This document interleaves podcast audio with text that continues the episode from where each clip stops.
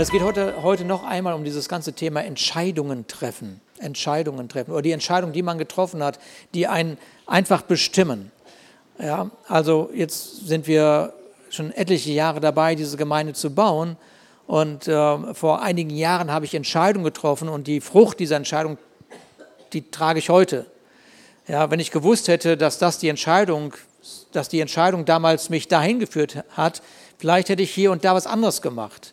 Ja, manchmal, manchmal, genau das, das ist ja in unserem Leben. Wir sind mitten so drin und entscheiden aufgrund dessen, was alles um uns herum so passiert, nach bestem Wissen und Gewissen. Wir sammeln vielleicht ganz viele Informationen, wir lesen ganz viel, um äh, dann die möglichst richtige Entscheidung zu treffen. Wir wägen das für und wieder ab. Ich erzähle das immer wieder, als, als, äh, als, wir, als es darum ging, ein, ein Gebäude zu finden für uns als Gemeinde und äh, ich wirklich so zwei, möglich, wir zwei Möglichkeiten hatten, wir keine Ahnung hatten, was ist jetzt die richtige Möglichkeit, was wird der Gemeinde wirklich helfen, was wird nicht der Gemeinde helfen, äh, was ist die Belastung in Zukunft und so weiter. All diese ganzen Themen und ich Richard Hayes anrufe und sage und ich wiederhole nochmal, auch wenn einige äh, da in letzter letzten Zeit so ein bisschen aufgemerkt haben, das ist ein geistlicher Vater für mein Leben.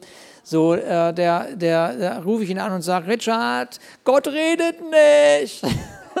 Gott redet nicht. Und, und so, was soll ich machen? Und dann werde ich nie vergessen, dass der Mann sagt am Telefon, naja, ich denke, dass Gott dir genug Weisheit geschenkt hat, eine richtige Entscheidung zu treffen. Zack. genau. Also für und wieder abgewogen, vor Gott gelegt, eine Entscheidung getroffen und schon war der Friede da. Manche werfen auch Münzen. So, ne? ja, kann man auch. Und manche sind ganz klug, die fragen so viele Leute, bis keiner mehr das wissen will, was sie, so, aber dann, dann, dann fragen so viele Leute, bis sie endlich die Antwort haben, die sie hören wollen. Manches weiß man einfach schon. Man weiß schon die Antwort. Man, man, weiß, man weiß, was man will, zumindest. Ob man das hören möchte, was man hört, das ist was anderes. Und äh, manchmal äh, weiß man gar nicht, wie wichtig, wie, wie gesagt, wie wichtig die Entscheidung war, die man getroffen hat. Das war so im Vorbeigehen und im Nachhinein stellt man fest, oh, uh, gut, dass ich so entschieden habe, meine Güte, ja. Und auf der anderen Seite gibt es äh, so Themen, die äh, nett einfach nur, einfach nur nett. Da, äh, das ist so, das äh, ist immer schön zu sehen. Ich meine, das haben Carmen und ich genauso erlebt. Wir haben geheiratet und dann hat man ganz viele Themen natürlich, wenn man heiratet. Ja? Und ein Thema war zum Beispiel, wo ist die Location? Wo heiraten wir denn? Ganz wichtig, lebenswichtig zu dem Zeitpunkt. Ja, lebenswichtig. Aber ein paar Jahre später stelle ich fest, okay, das war eine wichtige Entscheidung. Ja? Aber die weit wichtigere Entscheidung war, dass wir, nachdem wir geheiratet haben, äh, uns entschieden haben, Eheseminare zu besuchen, weil die haben letztendlich ein Fundament gebildet für 29 Jahre Ehe. Ja, ihr könnt ruhig da mal Applaus geben. Ja. Ja, so, es gibt, äh, es gibt wichtige Fragen, wichtige Entscheidungen auf jeden Fall. Ähm, es gibt große Entscheidungen, aber es ist ein Unterschied, ob die große Entscheidung auch eine lebensverändernde Entscheidung ist. Ja. Ähm, da gibt es eine große Entscheidung, ist zum Beispiel in eine andere Stadt zu ziehen. Das ist eine große Entscheidung. Also wenn man entscheidet, ich ziehe in eine andere Stadt, dann, dann hat man, glaube ich, schon ja, eine ganze Menge zu denken. So, ja. Ähm, aber eine lebensverändernde Entscheidung ist das, wenn man in eine Stadt zieht, ohne vorher nachgedacht zu haben, in welche Gemeinde gehe ich eigentlich. Gut, kommt später bei euch an. Das ist auch nicht so schlimm. Ja. Man, das, ja, das, das ist eine lebensverändernde Entscheidung. Also, dass ich in eine Stadt ziehe, irgendwohin, ist eine große Entscheidung. Aber lebensverändernd ist, ob dort eine Gemeinde ist, die mich weiterhin, die mir weiter einen geistigen Schutz schenkt, mich weiter äh, geistig fördert, äh, bewahrt, versorgt und so weiter. Ähm, wenn du vor einer Entscheidung stehst, und das ist hier die erste Präsentation, ähm,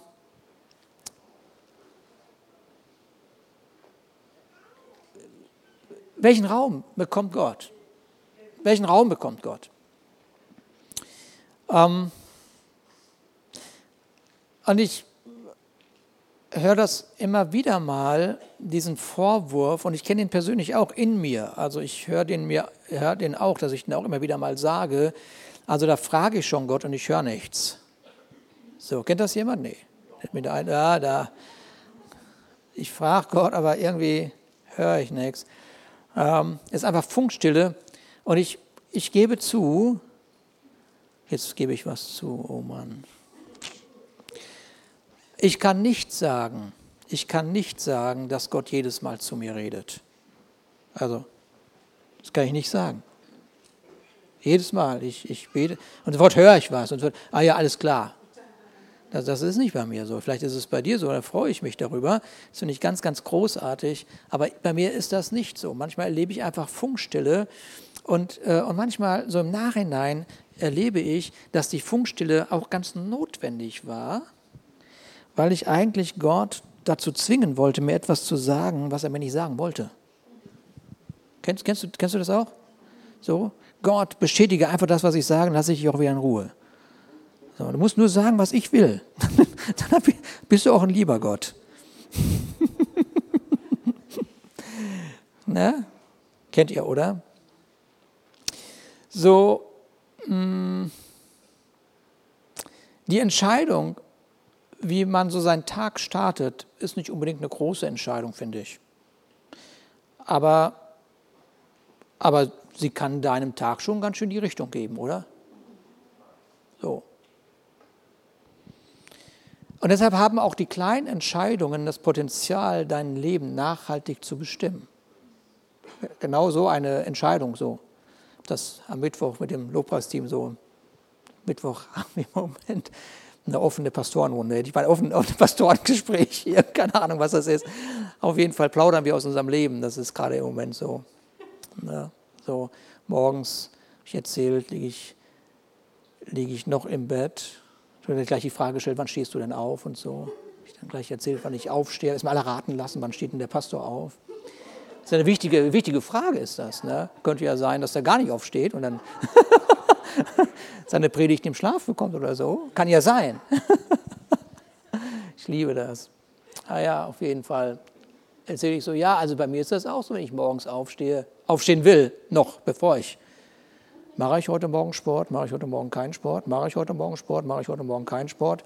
Und dann ist meine Frau schon am Sport machen, macht nicht unbedingt immer frohe Laune so, ja. ganz normal, ganz normal, ne? ganz normaler Alltag, den du und ich vielleicht irgendwie in irgendeiner Form erleben. Und diese kleinen Entscheidungen, die kleinen Entscheidungen haben das Potenzial, unser Leben in eine ganz bestimmte Richtung einfach zu führen. Und hier wird auch der eine oder andere sitzen, der in seinem Leben Entscheidungen getroffen hat, die einfach schlicht und einfach falsch waren. ja, das ist, ja, das wollen wir nicht so gerne zugeben, weil wir immer alles richtig machen wollen. Ja, und vor allen Dingen ist es auch nicht so schön, das zu erzählen, weil man möchte auch immer gut dastehen. Daran erkennen wir, wie sehr leistungsorientiert wir sind. Ja, nur wenn ich immer alles richtig mache, dann Schulterklopfer, dann Umarmung, dann kann ich auch zeigen, wer ich bin. Ja, aber das zeigt, dass, dass du so abhängig bist von Leistung und von, von, von dir selber, dass es eigentlich dramatisch ist. Eigentlich dramatisch. Jeder von uns, jeder Mensch hat schon mal Entscheidungen getroffen, die einfach schlicht und ergreifend falsch waren. Punkt. So, muss mal jemand sagen. Und ich darf das heute Morgen einfach mal so sagen, so entblößen. Ähm, aber auch wenn diese Entscheidung unser Leben bestimmt, diese, diese falsche Entscheidung oder diese schlechte Entscheidung, es gibt eine richtig gute Nachricht. Und die gute Nachricht ist, dass Gott immer noch größer ist als jede deiner Entscheidungen.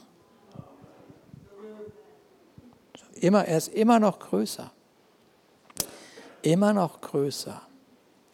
Und das ist, diese Aussage ist jetzt kein Freifahrtschein für schlechte Entscheidungen. Ja, dann mache ich halt und entscheide ich halt. nein, nein. Sondern es ist nur der Hinweis, dass deine Geschichte noch nicht zu Ende ist, weil Gott das letzte Wort hat. Okay? Da lebt man natürlich mit der einen oder anderen Konsequenz, das werden wir gleich noch sehen. Man lebt mit der Konsequenz seiner Entscheidung, aber Gott hat immer noch das letzte Wort. So. ihr, ihr, kennt mich mittlerweile. Ich, ähm, wenn, wenn ich so die Bibel lese, dann ähm, bin ich immer wieder neu begeistert von den Geschichten, die auf der einen Seite rein menschlich geschehen sind. Ja, Menschen haben etwas erlebt. Dieses Erlebnis, diese Erlebnisse sind aufgeschrieben worden als ein Zeugnis, weil gleichzeitig in diesen Erlebnissen Gott sich offenbart oder Gott sein Wesen zeigt oder Gott seinen Willen zeigt oder wir etwas von Gott entdecken, was unser Leben irgendwie beruhigt oder berührt oder, äh, oder, oder verändern möchte oder stärken möchte und so weiter. Und äh, ich habe vor einigen Jahren über ein Ehepaar aus der Bibel äh, äh, schon gepredigt. Das habe ich, wie gesagt, gestern, als ich das alles äh, vorbereitet hatte, fiel mir das dann auch nochmal ein. So ein Ehepaar, das ist ja öfters in der Bibel, gibt es ein paar Ehepaare, die so Geschichten erleben. Und das ist immer, immer spannend. Das ist nämlich die Zeit der Richter. Ähm, es ist die Zeit der Richter in Israel. Äh, nur für die, die vielleicht mit der Bibelgeschichte oder der ganzen Geschichte nicht so äh, sich nicht so gut auskennen. Ähm, Israel war ja aus der Versklavung in Ägypten nach 40 Jahren Wüstenwanderung endlich in dem verheißenen Land, das Gott ihnen ja gegeben hat. Und wir, wir hatten da vor einigen Wochen von mir schon gehört, dass nach etlichen Jahren, nachdem sie schon in dem verheißenen Land waren, ähm, Gott in Vergessenheit geraten war. Das ist äh, fast unfassbar. Ja, aber Gott ist ist in Vergessenheit geraten. Und die, die Bibel macht da so in so einem Nebensatz aufmerksam, ja, es ist in Vergessenheit geraten, weil die Generation, die Gott erlebt hat, einfach nicht davon geredet hat. Und da haben wir irgendwas von gelernt, glaube ich. Wir haben gelernt, wie wichtig unser Zeugnis ist. Wie wichtig dein Zeugnis ist für deine Familie. Ja, dein Zeugnis ist in erster Linie für dein Leben, dann für deine Familie wichtig. Weil du bist dort das Modell, dass Gott nicht in Vergessenheit gerät. Ja, okay. So, und, und, und jetzt ist aber Gott in Vergessenheit geraten zu der Zeit. Und wir sprechen von einer Zeitspanne von ungefähr 450 Jahren. Manche sagen auch ein bisschen länger, manche sagen ein bisschen kürzer. Sollen sich alle streiten, ist auch egal. Ab 400 Jahren ist sowieso alles egal, finde ich. Ne? Okay, so, okay. Und in der Zeit, und in der Zeit gab es 14 verschiedene Richter, darunter auch eine Frau, das ist die, ja genau, da, die Deborah, ganz genau, ja, da hat sie ihren Namen her. Axel und äh, Sabine alles richtig gemacht bei der Namensgebung. Genau, also, und eine Deborah war dabei, ja, so, und diese 14 Richter haben also in diesen 400 und noch was Jahren dieses Volk richten müssen, leiten müssen, begleiten müssen, so. Und zum Schluss ist eigentlich das, diese ganzen Jahre ist nur geprägt von ähm, von Unruhe, Ungewissheit, Krieg, Not, Überfällen, Angst, dass man das irgendwie einigermaßen überlebt. Also genau das Gegenteil von dem, was Gott eigentlich ihnen verheißen hat. Aber was soll Gott machen, wenn er in Vergessenheit gerät?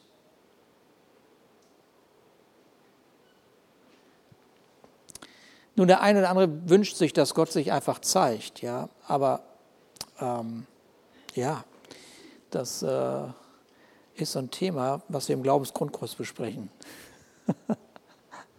Gott zeigt sich schon sehr deutlich. Nur manchmal möchte man nicht hören, was er sagt. Manchmal möchte man nicht sehen, dass es Gott ist, der redet.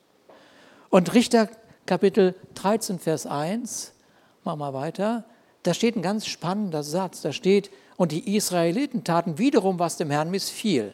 Also das ist wieder so diese ganze Beschreibung, alles dramatisch, ja, also alles alles genau das Gegenteil von dem, was Gott macht. Und jetzt gibt es hier einen herausfordernden Satz, der, der, der alle, die sagen, Gott ist ein ganz lieber, so ganz lieber, der tut einem nie was zu leide. Gott ist heilig. Gott ist wirklich heilig. Und manchmal geht das in Vergessenheit so, dass Gott heilig ist, dass Gott wirklich heilig ist, dass Gott wirklich über deine Gerechtigkeit hinaus gerecht ist. Und dann sagt der Autor, der das schreibt, das ist seine Sichtweise. Er, er, ist ja Jahre später, schreibt er das auf. Und man geht davon aus, dass es entweder Daniel war, der das aufgeschrieben hat, oder Samuel. Ja? So, Samuel war zu der Zeit der Richter. Ja, so, dass er das irgendwie aufgeschrieben hat. Und seine Sichtweise ist, also, was ist da passiert? Und der Herr gab sie in die Hände der Philister. 40 Jahre. Oh Mann, ich dachte, Gott befreit nur ja, Gott befreit, das stimmt. Man kann auch sagen, weißt du, deine Entscheidungen führen zu Konsequenzen und Gott sagt, okay, hast du es so gewollt? Und weil, weil, weil wir sagen, Gott ist souverän, Gott ist souverän, Gott kann, kann natürlich immer eingreifen. Aber warum soll er denn gegen deinen Willen eingreifen? Warum denn? Du bist doch, du, du, dein Wille ist doch wunderbar, ist doch kostbar. Also, also, also äh, äh, kannst du dich, kannst du jetzt nachdenken, ob Gott jetzt schlimm ist oder gut ist, ist mir völlig wurscht. Deine, deine Entscheidungen führen dich irgendwo hin. So, ja, deine Entscheidungen führen dich irgendwo hin. So, und wenn man nicht nach Gott fragt, also wenn man einfach nicht nach Gott fragt, dann ist es egal, wie Gott ist, ja, dann, äh, dann, äh, dann ist das durchaus möglich, dass andere Einflüsse dein Leben beeinflussen. Das ist durchaus möglich. Aber genau in dieser Zeit beginnt die Geschichte eines Ehepaares, äh, das kein Kind bekommen kann. Und zu dem Zeitpunkt zu dem war das nicht so gut, wenn man kein Kind bekommen hat. Das war, das war nicht gut für die Versorgung, machen wir einen weiter. Das war nicht gut für die Versorgung so und das war wie so ein Fluch auch für, für so ein Ehepaar ja, zu dem Zeitpunkt. Ähm, ja, das war also, die beiden hatten also eine echte Not. Und, und das ist jetzt das ist jetzt so eine wunderbare Geschichte, denn in dieser Not, wir wissen gar nicht, ob die Frau gebetet hat oder nicht gebetet hat, wir wissen auch gar nicht, ob der Mann gebetet hat dafür, wahrscheinlich schon, kann man sich schon vorstellen, denn plötzlich erscheint ein Engel. Ich habe mir schon so oft gewünscht, dass ein Engel einfach mal erscheint. Ihr könnt euch das gar nicht vorstellen. Oh, schick doch einfach jetzt mal einen Engel. Ey. Ganz stark, wenn ich im Garten arbeite zum Beispiel. Hast du das auch schon mal gewünscht? Das war so ein Starken. Ich habe das einmal erlebt. Ich habe das hab ich auch schon mal erzählt, oder? Habe ich einen Umzug gemacht mit. Habe ich schon mal erzählt. Muss ich nochmal erzählen? Soll ich mal erzählen? Okay. Da haben wir einen Umzug gemacht. Vom ersten Stock runter 100.000 Kartons, glaube ich, war das. Kleine italienische Übertreibung, aber macht ja nichts. Ähm, und alles musste in den vierten Stock wieder hoch.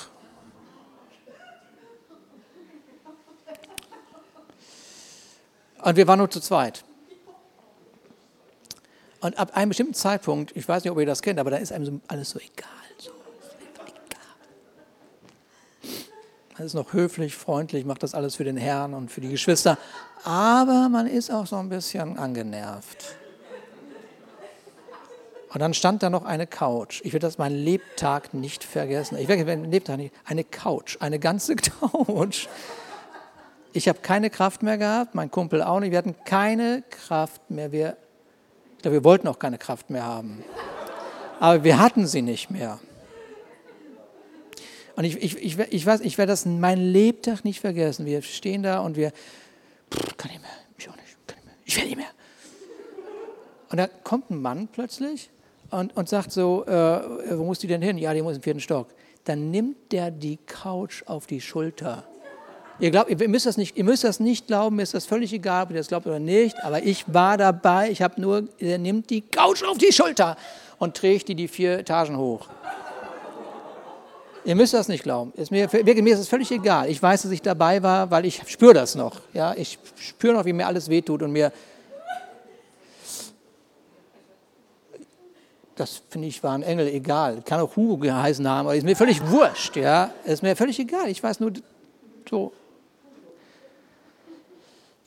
Wir kamen nicht ins Gespräch. Aber er ist auch nicht plötzlich verschwunden. Das war jetzt nicht der Fall. Aber er war plötzlich weg auch. Das kann, kann ich auch sagen. Er war einfach plötzlich weg.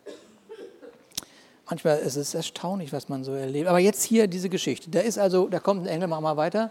Da kommt ein Engel und der Engel des Herrn erschien der Frau und sprach zu ihr, siehe, du bist unfruchtbar und hast keine Kinder, das weiß sie ja.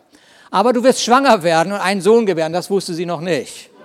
Okay, so hüte dich nun, dass du nicht Wein oder starkes Getränk trinkst und nichts Unreines isst, denn du wirst schwanger werden und einen Sohn gebären, ja, dem kein Schermesser aufs Haupt kommen soll, denn der Knabe wird ein Geweihter Gottes sein, von Mutterleibe an. Er wird anfangen, Israel zu retten aus der Hand der Philister.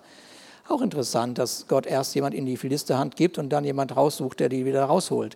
Aber ist auch ein anderes Thema. Auf jeden Fall, das haben wir jetzt hier erstmal gesehen. Die Frau ist, bekommt Besuch von einem, einem Engel und er sagt ihr, so und so sieht es aus. Ich werde einen Befreier äh, hervorkommen lassen und er kommt von dir. Ja, und dann haben wir hier einen besonderen Lebensstil, die dieser junge Mann später oder dieser Mann später leben soll, den Lebensstil des Nazirea. Das ist nichts anderes als eine asketische Haltung. Ja? Äh, mehr will ich da heute Morgen gar nicht zu sagen. So, die Eltern, und das ist das Interessante, die Eltern bekommen schon vor der Geburt ihres Sohnes die Bestimmung ihres Kindes genannt. Das ist sehr interessant. Er wird das Volk aus den Händen der Feinde befreien, in die Gott sie gegeben hat. Und die Frau, deren Namen wir nicht kennen, der wird gar nicht erwähnt, der Name, die geht mit dieser Nachricht zu ihrem Mann. Da kam die Frau und sagte es ihrem Mann und sprach, es kam ein Mann Gottes zu mir und seine Gestalt war anzusehen wie der Engel Gottes. Hat sie gut beschrieben. Ne? War ein sehr schöner Mann, stand plötzlich vor mir. Ein wunderschöner Mann stand vor mir und er sagte, ich werde schwanger. Ja, gut. Zum Erschrecken, sagt sie aber zum Glück sodass ich ihn nicht fragte, wo er sei, und er sagte mir nicht, wie er hieß. Er sprach aber zu mir, siehe, du wirst schwanger werden, einen Sohn gebären, so trinke nun kein Wein oder starkes Trinken und isst nichts Unreines, denn der Knabe soll ein Geweihter Gottes sein vom Mutterleibe an bis zum Tage deines Todes, seines Todes. Okay. Ähm, wir wissen nicht, was der Mann wirklich dachte, aber sein Name hat eine interessante Bedeutung. Manoach heißt dieser Mann und es bedeutet Ruhe. So, und äh, darüber hatte ich schon mal vor ein paar Jahren gepredigt. Aus der Ruhe heraus, aus der Ruhe heraus wird Gott einen Befreier für die Nation hervorkommen lassen. Das ist ein ganz interessanter Gedanke. Und dieser Mann macht etwas, was jeder Mann tun sollte, wenn er hört, dass seine Frau schwanger wird. Sehr klug ist dieser Mann, weil nächster Vers sagt, da bat Manoach den Herrn.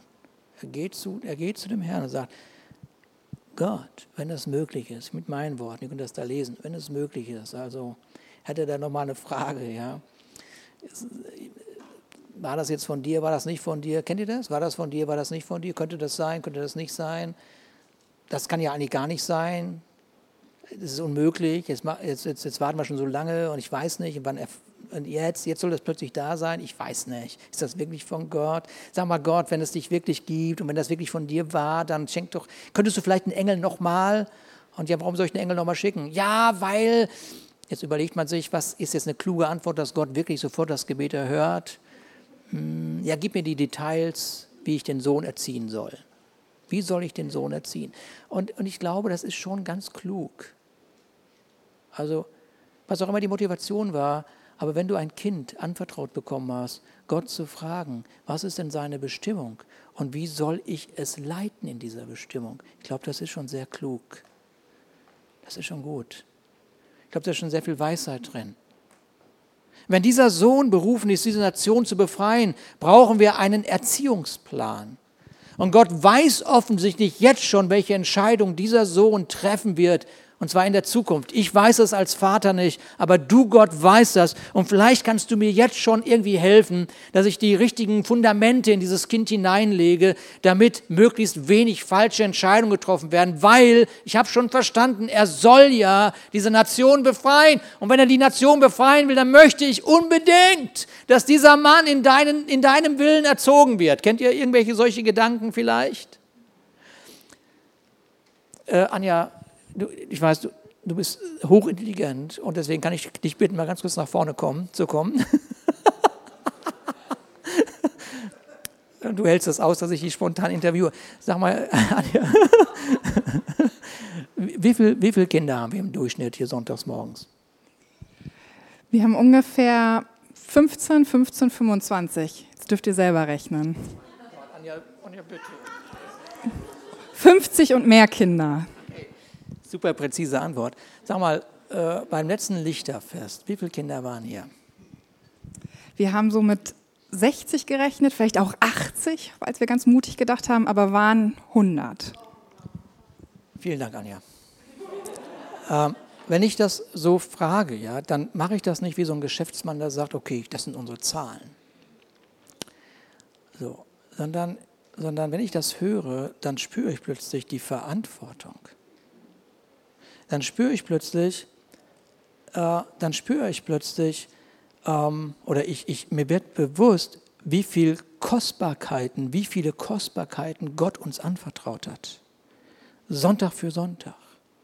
Und jedes dieser Kinder hat mindestens folgende Bestimmung, die ich euch jetzt schnell mal sagen werde. Und die erste Bestimmung ist für diese Kinder, die aus dem Herzen Gottes kommen, dass sie in einem gesunden Elternhaus aufwachsen. Und dafür ist übrigens nicht dein Kind verantwortlich, sondern du. ja, nur mal so nebenbei. Ja, okay. Und dann ist es bestimmt, jedes Kind ist bestimmt, ein Lobpreis Gottes zu sein. Und das Modell dafür bist auch du, nicht dein Kind. Nicht dein Kind muss dir beibringen, weil es endlich in dem Kindergottesdienst war, okay, so macht man Lobpreis. Sondern dein Kind kommt mit diesem Gut von Lobpreis schon in den Kindergottesdienst. Seid ihr da? Genau.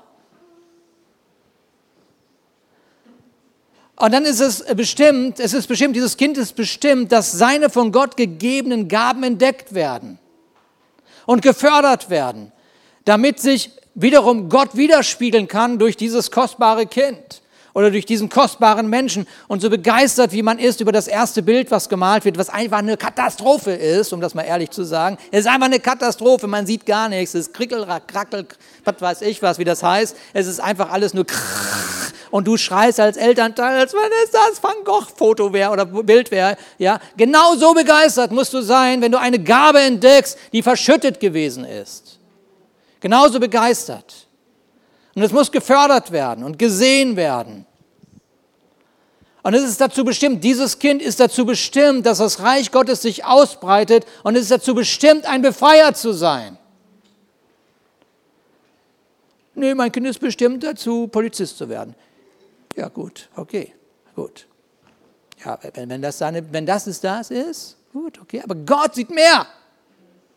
Mein, Gott, mein, mein Kind ist auf jeden mein Kind wird Präsident von Deutschland. Super, ja. Das wird mein Kind, Enkelkind auch schon. Okay, alles klar.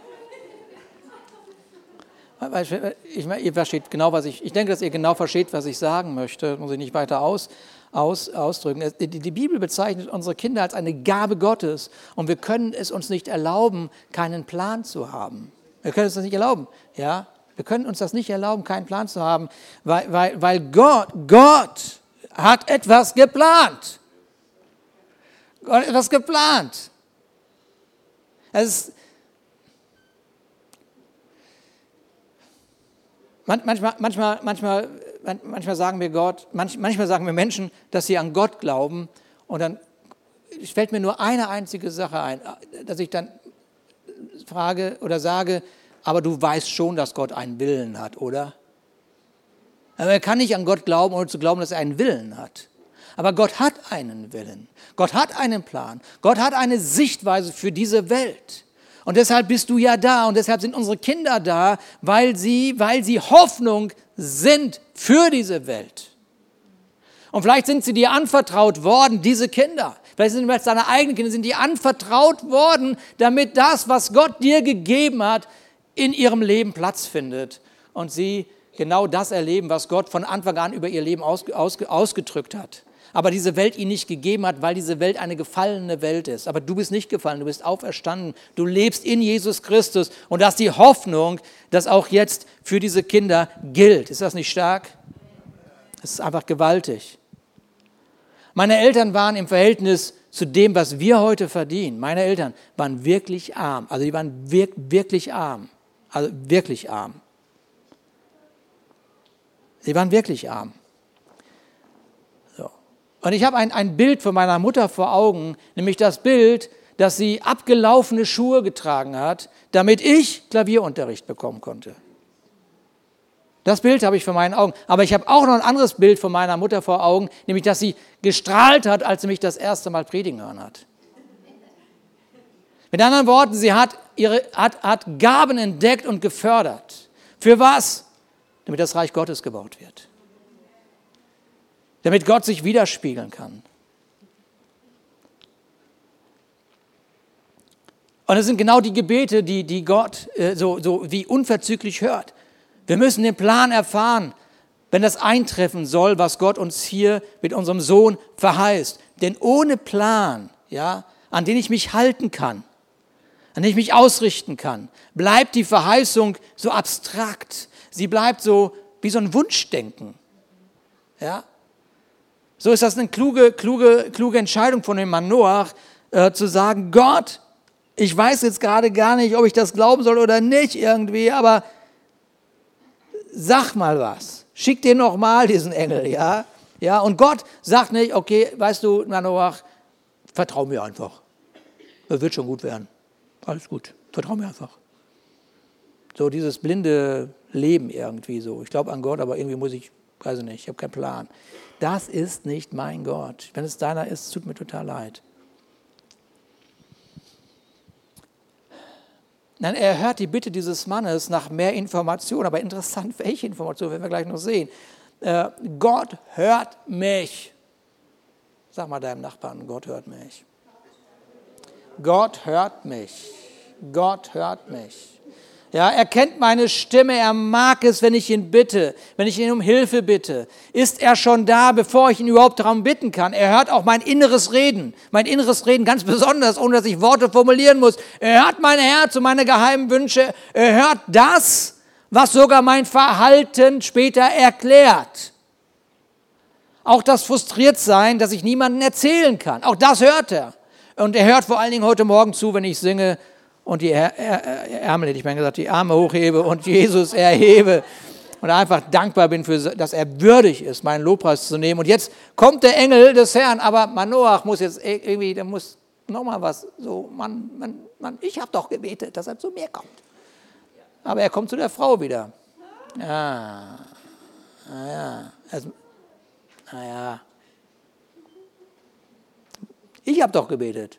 Mir soll Gott die Antwort geben äh, naja, also Gott muss nicht immer deine Gebete so erhören, wie du das haben möchtest. Und es ist durchaus möglich, dass eine Person, die neben dir sitzt oder mit der du zusammen lebst, oder die Antwort schon weiß. Es ist durchaus möglich. Ja. Du wartest auf eine Antwort von Gott, aber ignorierst vielleicht, dass Gott dir durch deinen Nächsten schon längst die ganze Antwort gegeben hat. Das sind auch spannende Themen. Nein, nur Gott und ich. Ja, aber das ist nicht die Absicht Gottes. Gott, dein Nächster und du ist vielleicht auch ein guter Gedanke. Und Gott erhörte Mann Noach und der Engel Gottes kam wieder zu der Frau. Mann, sie saß aber auf dem Feld und ihr Mann Manoach war nicht äh, bei ihr. Ähm, da ließ sie Eiles und sagte es ihrem Mann und sprach zu ihm, siehe, der Mann ist mir erschienen, der heute zu mir kam.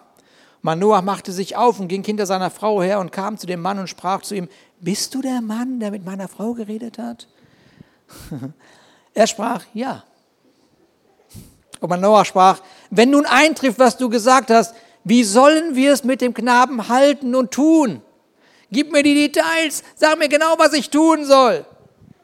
Und jetzt kommt diese Antwort, die auch, ich meine, so klug das ist, von Gott alles wissen zu wollen, es ist durchaus möglich, dass Gott dir nur erstmal den ersten Schritt sagt. Und dann sagt, okay, ich sage dir jetzt den nächsten Schritt und dann vertraue mir. Und das ist das, was der Mann Noach hier erlebt. Er sagt einfach, der Engel sagt einfach, ich habe es doch deiner Frau schon gesagt. ich habe es doch schon gesagt. Mann, den ganzen weiten Weg vom Himmel bis hierher, weißt du, wie lange das dauert? Hast du eine Ahnung? Aber du bist Gott so wichtig. Deswegen bin ich hier. Der Engel des Herrn sprach zu Manoach, vor allem, was ich der Frau gesagt habe, soll sie sich hüten. Sie soll nichts essen, was vom Weinstock kommt, soll kein Wein und so weiter und so weiter trinken und so weiter. Manoach möchte alle, also Details wissen, welche Schule, welche Ausbildung. Ja? Soll er vielleicht gleich im Kindergarten Chinesisch lernen? naja, wegen der Globalisierung. Kann ja, kann ja als Eltern echt fatale Fehler machen, das wisst ihr, ne? Genau. Ja, wie soll das Kind zurechtkommen?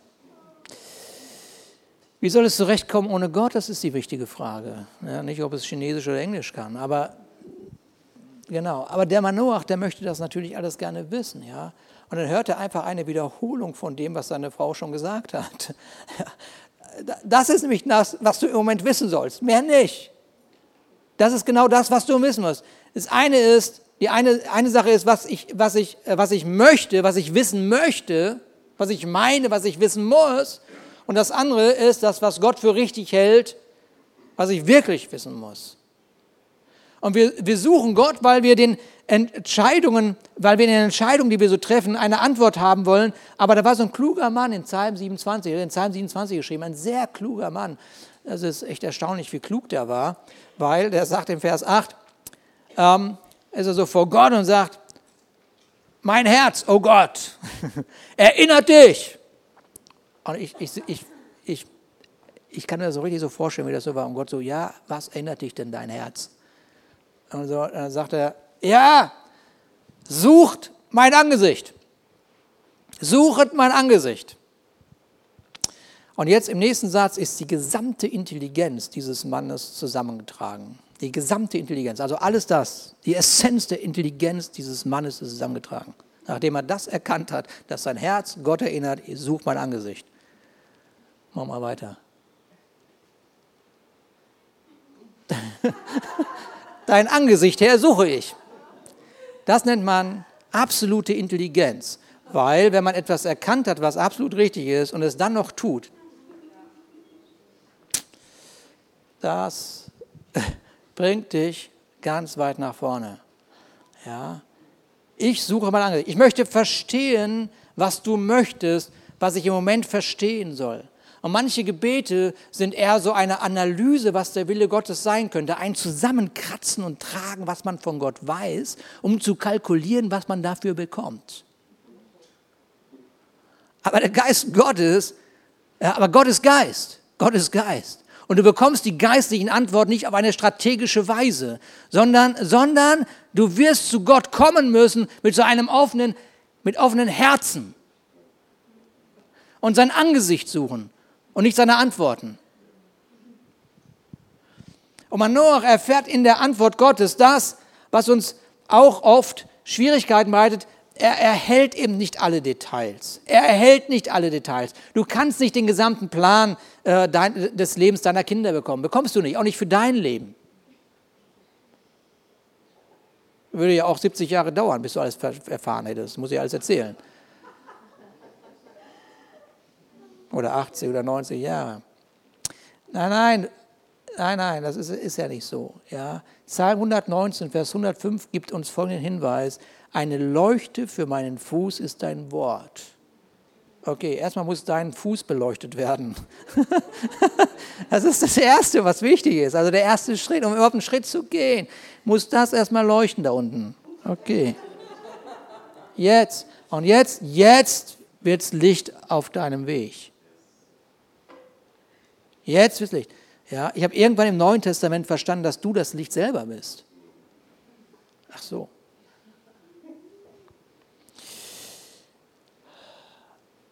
Wir versuchen, die Dinge in unserem Leben so zu qualifizieren. Das ist immer, das ist immer das Gleiche. Also, ist das gut, ist das schlecht, ist das von Gott, ist das nicht von Gott? Hier hat der Feind aber die Hände im Spiel, hier nicht.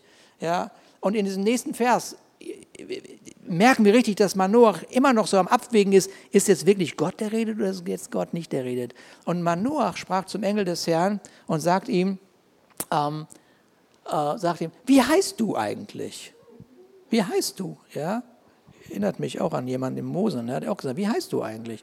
Ja, denn wir wollen dich ja ehren, wenn nun eintrifft, was du gesagt hast. Ja, klar. Und jetzt bekommt, jetzt bekommt der Manoach eine Antwort, die ist einfach, einfach nur genial. Ich liebe diese Antwort.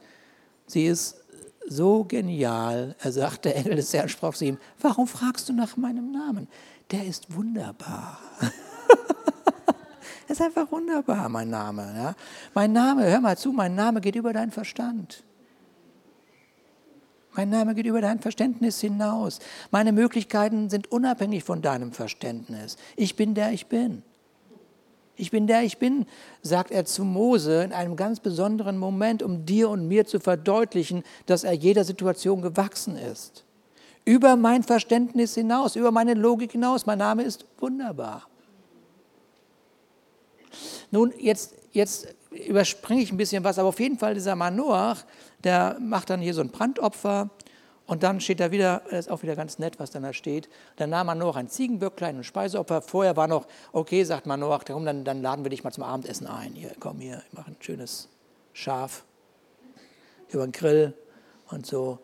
Und dann sagt der, nee, sagt der Engel, das ist nicht meine Speise, so, das will ich nicht. Aber, aber wenn du was tun willst, dann mach doch ein Brandopfer, weil ich möchte, ich komme von Gott und ich möchte, dass Gott verherrlicht wird. So, das ist das Thema, was da eigentlich noch vorher ist. So, ja. Und dann macht man Noach das und dann äh, macht er ein Ziegenböcklein und Speisopfer, brachte es auf einen Felsen vor dem Herrn da und Wunderbares geschah. Ja, Wunderbares geschah. Und Manoach und seine Frau sahen zu. Etwas Wunderbares geschieht. Was war das Wunderbare? Der Engel äh, geht auf. Also er, er ist, er ist äh, ganz plötzlich verschwunden und sie nehmen wahr, wow, das ist wirklich Gott gewesen, der hier zu uns redet. Und sie fallen auf ihr Angesicht. Ja. Es übersteigt ihre Vorstellung, was sie da gerade erleben. Ja. Und ich sage dir folgendes, Jesus Christus übersteigt die Vorstellung der Jünger und der Menschen der damaligen Zeit. Das Evangelium geht über unsere Logik hinaus.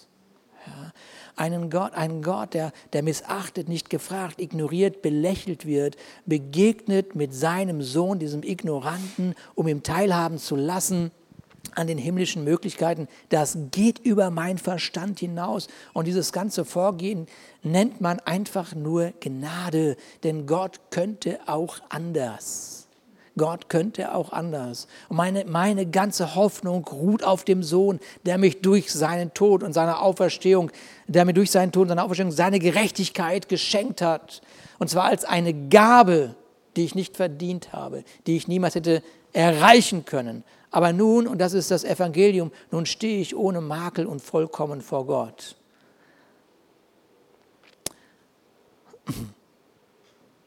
Es ist über mein Verständnis hinaus. Es ist so wunderbar. Es ist so hoch. Es ist so hoch. Und ich kann es nur im Glauben annehmen.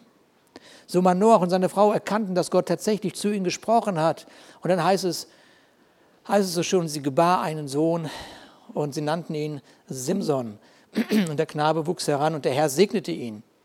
So, und wir, wir, wir wissen, vielleicht kennst du die Geschichte von Simson, sein Leben, das, das wird auf jeden Fall von ganz, ganz vielen Entscheidungen geprägt, wie jedes andere Leben auch. Ja, und wir haben jetzt gerade nur mal kurz seine Bestimmung angesehen, seine Berufung und äh, das Suchen seiner Eltern, ähm, wirklich Gott zu verstehen und, und hoffen, alles richtig zu machen. Und dieses Bedürfnis, äh, diesem, diesem, diesem Jungen wirklich alles auf den Weg mitzugeben.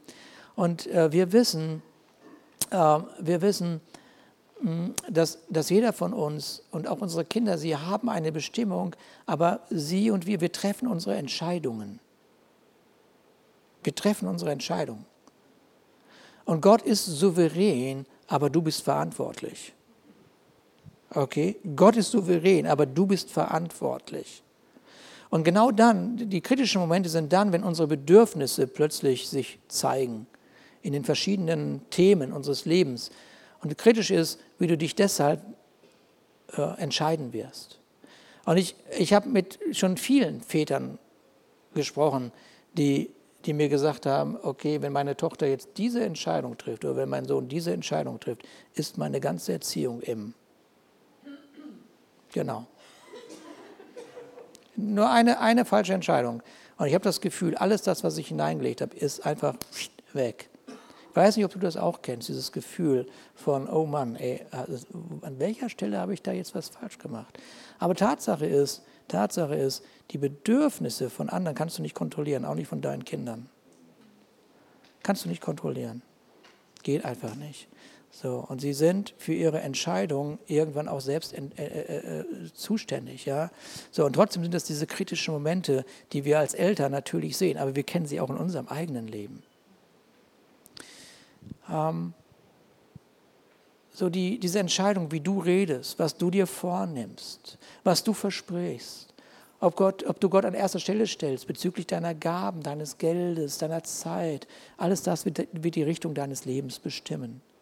Und es sind oft nicht diese großen Dinge, die den Lauf bestimmen, sondern die vielen, vielen, vielen, vielen kleinen Entscheidungen, die zum Schluss hier auch den Charakter formen. So, hier sieht das erstmal aus, alles ist gut. Der ist jetzt geboren und so, der Geist Gottes, der ist auf ihn, alles supi, alles klasse, alle freuen sich, Simson ist da, der Befreier, so, und jetzt wird ja alles gut gehen. Aber Mann, ey, Mann, Mann, Mann, das nächste Kapitel, 14 Vers 1, ganz, ganz doof. Ganz, ganz doof. Und das sind die Dinge, die einfach passieren, die wir, äh, die wir auch erleben, so, ja. Und Simson ging nach Timnat hinab und er sah in Timnat eine Frau von den Töchtern der Philister. Nein, guck da nicht hin! Von denen sollst du uns befreien. falsche Richtung.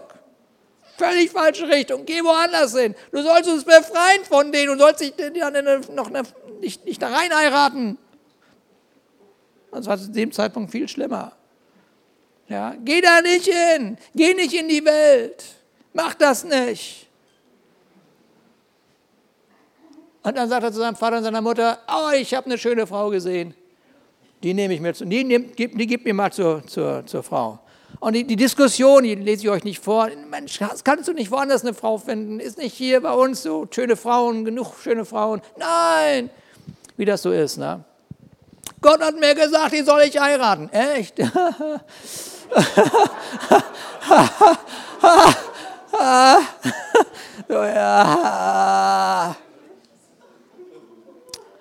Ah, Gott,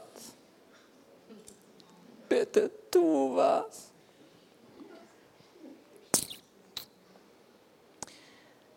Ah, ich weiß, dass eine ganze, ganze Menge Fehler, falsche Entscheidungen getroffen werden, auch gerade in diesem Bereich. Aber hier, wisst ihr, das ist echt total erstaunlich. Es muss so ein Schock gewesen sein für die Eltern.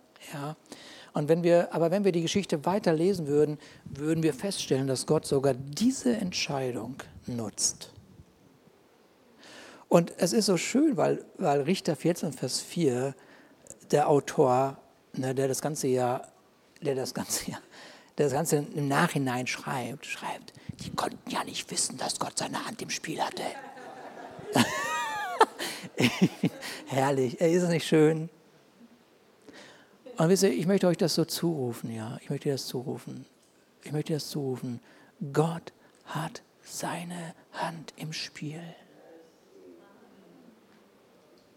Er schreibt die Geschichte. Ja, und auch wenn, wenn wir denken, alles falsch, alles falsch, alles falsch. Ja. Römer 8, Vers 28, ich sage das immer wieder, es ist irgendwie kein Geburtstagsvers, sondern eine unumstößliche Wahrheit. Eines aber wissen wir, alles trägt zum Besten. Das wird es sein. Gott wird das letzte Wort sprechen. Und solange das noch nicht gesprochen ist, ist immer noch Hoffnung.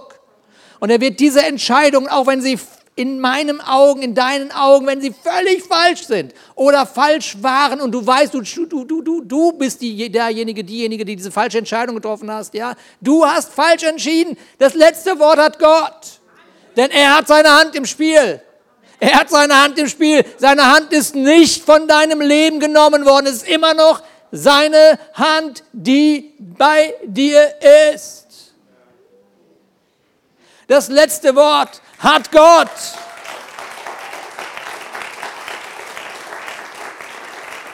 Deine Geschichte ist nicht zu Ende. Und wenn sie sich noch so katastrophal anhört, und wenn alle sagen, ja, selbst schuld, hättest ja nicht machen müssen. Ja, hättest du nicht machen müssen. Aber Gott hat das letzte Wort. Klug ist derjenige, der nicht normal die gleichen Fehler macht. Ja, ist ja ganz klar. Ich meine, es hält den Himmel ein bisschen in Atem so, ja, immer ständig beschäftigt, immer einen Engel schicken, noch mal ein bisschen beruhigen. Ja, muss ja nicht immer sein. Lass das doch mal sein. Triff einfach da eine klare Entscheidung, gut ist. So, ja, mit Gott. So, aber die Geschichte ist nicht zu Ende. Gott hält seine Hand auf dem Leben deines Kindes, auf deinem Leben, auf dem Leben deiner Frau, auf deinem Mann, auf deinem Geschäft, auf, auf deine Firma, was auch immer. Okay? Amen.